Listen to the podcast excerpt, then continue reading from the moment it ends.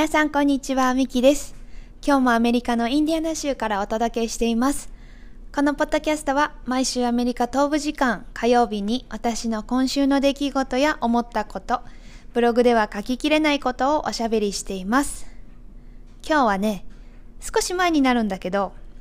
4月中旬だったかな。もうとびきり嬉しかったことがあったので、そのお話をします。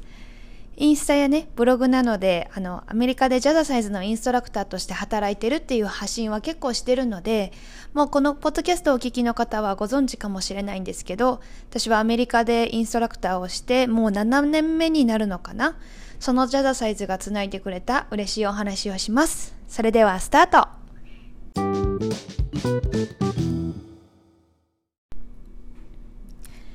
えー、私アメリカで先ほども言ったようにインストラクターをしてて去年ね一時帰国した時に実家の近くにジャダサイズないかなと思って調べたら家から実家から15分ぐらいのところにあったんですね。で実家は私愛知県尾張旭市というところなんですけどお隣のね長久手市っていうところ前に愛知万博っていう万博があったところなんですけどそこにあってジャザサイズが。これは行ってみようと思ってオーナーの方に連絡をしたら快く受け入れてくださって実際にクラスにお邪魔してきたのね。オーナーの千秋さんっていう方と、もう一人インストラクターのはるみさんって方がいて、うちのお母さんと同じ名前のはるみさんね。そのお二人とローカルのね、お客様にも温かく迎えていただいて、本当に楽しい時間を過ごしたっていう話は、まあ写真とともにブログにもしてあるので、もしよければそちらを見ていただければいいんだけど、そのね、オーナーの千秋さんとはるみさんとは、まあそれからもつながっていて、ソーシャルメディアとかもチェックしてるし、あの、Facebook のね、長くてクラスの投稿にお二人が出てくるともうすごい嬉しくなるほどなんですね。で、ある朝起きたら、えー、そう、4月中旬だった。お二人ともからね、メッセージが入っていて、どうした何事だと思っていたら、今日大阪からお客様が長くてクラスに遠足に来てくれて、どうしてわざわざ長くてクラスを選んできてくれたかを聞いたら、私のね、写真を見せて、この方知ってますか？と聞いてくれて、聞いてくれたらしいのね。そんなことあるっていう感じですよね。あの、ちなみに遠足というのはジャザサイズ語で、ジャザサイズ語ってことでもないか。そう他のクラスに遊びに行く？自分のクラスじゃなくって、自分の場所じゃなくって、他のところにも遊びに行けるんですよ。他のクラスに遊びに行くことを遠足というらしいです。それもはるみさんが教えてくれました。そう、アメリカではね、別にそれをフィールドトリップとは言いませんね。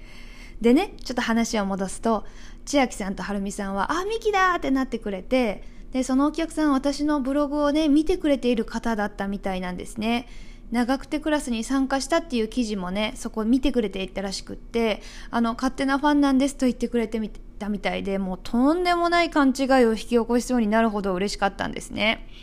で、私のブログをね、大阪エリアで見てくれて、ジャザサイズラバーでもある方、もうこの配信聞いてくれているかわかりませんが、本当にありがとうございます。まあ思えばこのブログはですね、13年ぐらい前に、まあ結婚して地元愛知県から、まず兵庫県西宮市っていういうところに引っ越したんですね。で、自分の家族とか、旦那さんの家族とか、地元のお友達に私の近況を伝えられたらいいなと思ってスタートしたのがきっかけです。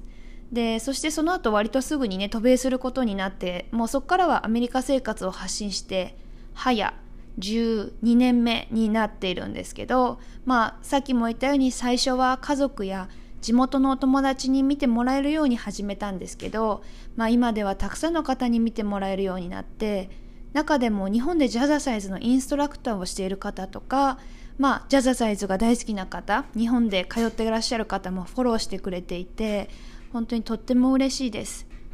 13年前はさ、今ほどインスタとかなくて、やっぱり。いや、あったのかな ?Facebook とかはあったと思うんだけど、今ほどなんかそんな感じじゃなくって、まあ少なくとも私、インスタを渡米した時はやってなかったし、LINE もなかったような時代ですね。で、私、インディアナ州に今行って、ミシガン、ミシガン州に最初に行ったんでミシガン時代からもそうなんですけどあの渡米前から日本にいる時からブログ見てましたって言ってくれる方もいたりとかね。もちろんインディアナでも。もう本当にありがたいです。ジャザサイズ関連の方にね直接メッセージいただけることもあってもう一人アメリカで喜んでおります、まあ、今回のように私は直接会えなくてもねあの大阪から長久手に来てくれた方ねと直接会えなくても、まあ、こうして長久手の千秋さんとはるみさんがすぐ私のところに今日こういうことがあったよありがとねって連絡をくれることがもう何より優しいですよね。いつかその大阪の方お会いしたいです。そして千秋さんはるみさん来月に日本に帰るので時間調整して長くてクラスに遊びに行きたいなと思ってるのでよろしくお願いします。また連絡しますね。まあここで大々的に宣伝しちゃうわ。愛知県長久手あたり、尾張朝日あたり、日清あたりにお住まいの方、運動したいけど何がいいかしらって方、筋力もアップさせたいわって方、自分時間を充実させたいわっていう方、ジャザサイズ長くてと Google で検索してください。一番上に出てきます。オーナーのね、千秋さんとインストラクターのはるみさんが必ずや楽しませてくれます。そしてジャザサイズのプログラムは世界中同じ曲でね、まあインストラクターであの曲は決めれるんですけど、同じ振りなんですね。振り付けね。なので、日本中、世界中でその踊りを踊っています。難しい動きはなく、シンプルな動きの組み合わせなんだけど、確実に筋肉に効きます。心拍強くしますし、メンタルに最高だと思っております。私が自信を持っておすすめできるジャザサイズ。まあ自分の体はね、一つしかないので、ちゃんといたわってあげて、動かしてあげて、スッキリを味わってもらえたらなと思います。